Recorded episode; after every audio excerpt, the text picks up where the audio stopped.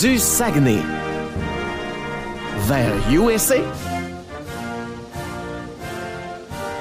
Entrons dès maintenant dans les méandres de la politique américaine avec notre collaborateur Vincent Gosselin. As we allons rejoindre Vincent Gosselin. Il est là sur la ligne. Il a la voix, mais il n'a pas les paroles. En tout cas, c'est- c'est au moins ça. Hey, c'est ma traduction libre. OK. Toutes les paroles sont bonnes dans les, dans les chansons, surtout quand on chante au son. Oh, oh, Saint, can't you see by the way? En tout cas, quelque chose. Monsieur Gosselin, veuillez nous permettre. euh, euh, D'abord, nos excuses de vous avoir fait patienter un petit peu plus longtemps. Il y avait beaucoup de choses dans les nouvelles ce matin. Ça va bien de ton côté? Ça va très bien, et vous? Yeah! Parlons de politique américaine ce matin. Euh, Tiens, mon Dieu Seigneur, j'avais ton, mon- tes sujets étaient sous la main, ils se sont volatilisés. Ah, tiens, rencontre de 10 sénateurs républicains lundi soir dernier. Joe Biden qui a rencontré 10 sénateurs républicains lundi. Oui, exactement. C'est dans la foulée de son plan de 1,9 trillion de dollars pour la pandémie. Vous avez probablement entendu déjà parler de ce plan-là. C'est un plan immense. C'est 1900 milliards de dollars pour euh, sauver l'économie. C'est un plan de relance économique, finalement. Et euh, ce qui arrive, c'est que M. Biden a besoin de l'appui bipartisan s'il veut faire passer son plan au Sénat à 60 votes. Parce que là, les démocrates ont 50 sièges au Sénat et ils ont besoin de 10 républicains supplémentaires pour pouvoir faire passer leur plan budgétaire.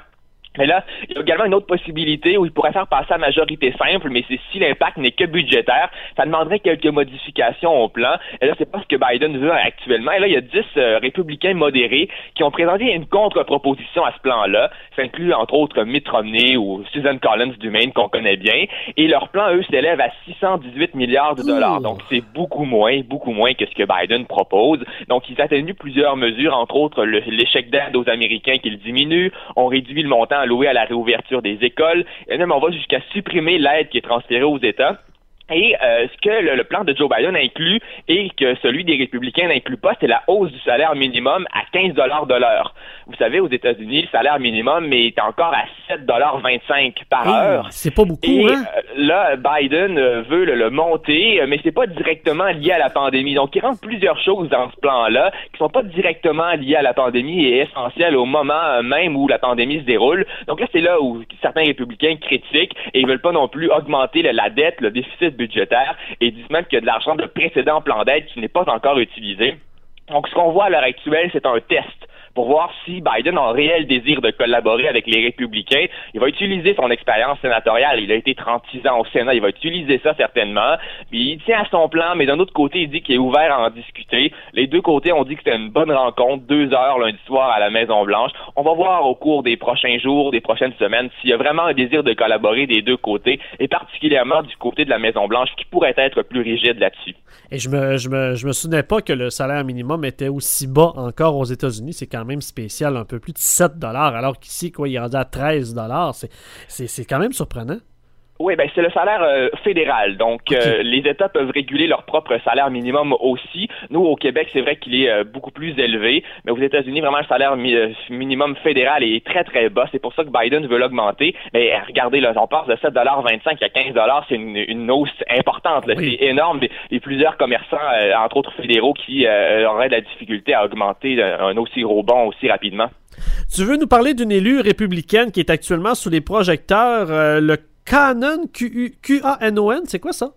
Oui, c'est la théorie de conspiration QAnon dont on entend de plus en plus parler. Euh, ça a commencé aux États-Unis et là, c'est partout dans le monde. On voit même des gens ici qui sont adeptes de cette théorie de conspiration-là, qui croient entre autres qu'il y a un État profond aux États-Unis contrôlé par les démocrates. Et bon, euh, plein de, de théories, de thèses qui ne se tiennent pas évidemment. Mais euh, c'est la représentante euh, du 14e district de Géorgie, Marjorie Taylor Greene. Elle, euh, elle a été élue en novembre et elle est déjà sous les projecteurs pour de mauvaises raisons qui embarrassent le Parti républicain parce qu'elle appuie plusieurs de ces thèses-là. Euh, c'est des déclarations passées qui refont surface et sur lesquelles elle ne recule pas. Et c'est ça le pire. Elle croit entre autres que Donald Trump a gagné l'élection, ni plus ni moins.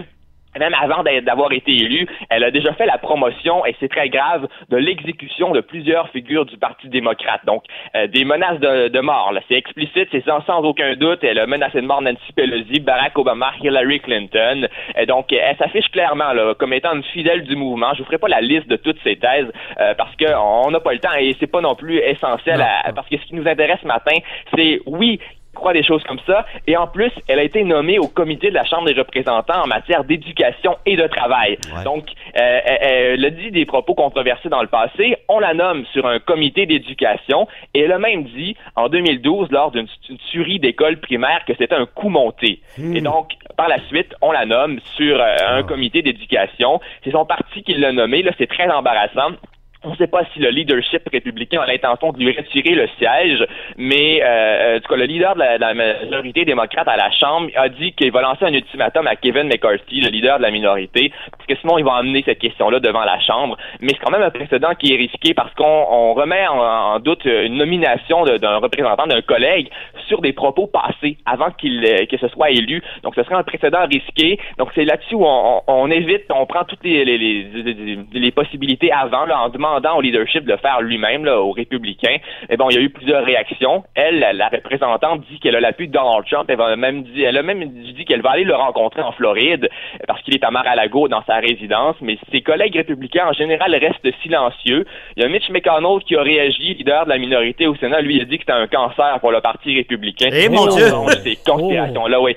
Mais euh, donc, il n'est pas nommé directement, là, mais il n'a il a pas été de main morte quand même. Puis Nancy Pelosi, elle dit que l'ennemi est au sein de la Chambre des représentants. Les démocrates appellent à son exclusion du Congrès.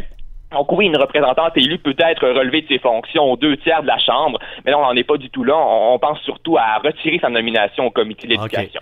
Euh, il nous reste peut-être deux minutes. Je ne sais pas si on va en avoir assez, mon ami, mais euh, concernant le décret qui a été signé le 25 janvier pour le protectionnisme américain, qu'est-ce que ça implique pour le Canada? Est-ce que les, il y a des articles qui vont nous coûter plus cher? Il y a des articles qui vont franchir la frontière de façon euh, plus difficile? Ça, ça implique quoi, là, les mesures qui ont été signées, le décret du 25 janvier?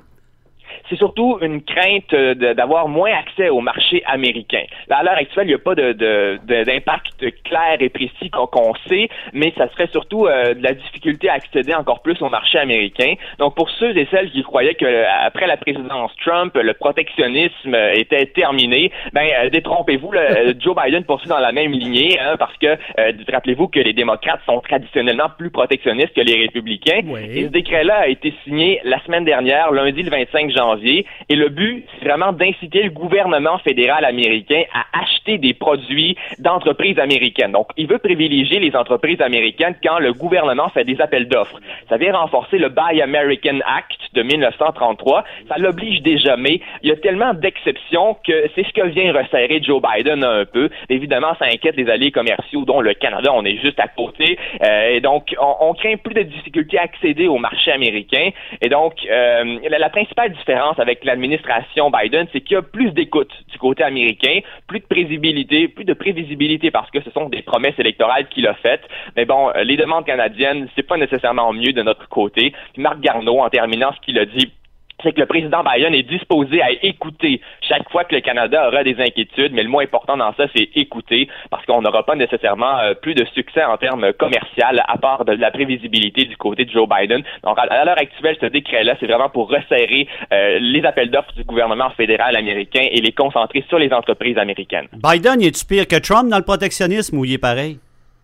Euh, ben là, à, l'heure actuelle, il prend des mesures très tôt. Je pourrais pas vous dire s'il est pire, mais c'est possible qu'il le soit. On va le savoir vraiment au cours euh, des, des, prochaines, des prochaines semaines, des prochains mois. Mais évidemment, il pourrait être plus protectionniste que Donald Trump. Seul l'avenir le dira, comme on dit. Mmh. Exactement. Mon cher Vincent, merci beaucoup Vincent Gosselin, puis au plaisir de te retrouver la semaine prochaine. À moins qu'il se passe quelque chose d'ici vendredi du côté des States, on s'en reparlera. oui, exactement, on surveille ça. Salutations, merci, merci à toi. Vincent Gosselin, chronique de politique américaine, on s'en va du côté du sport.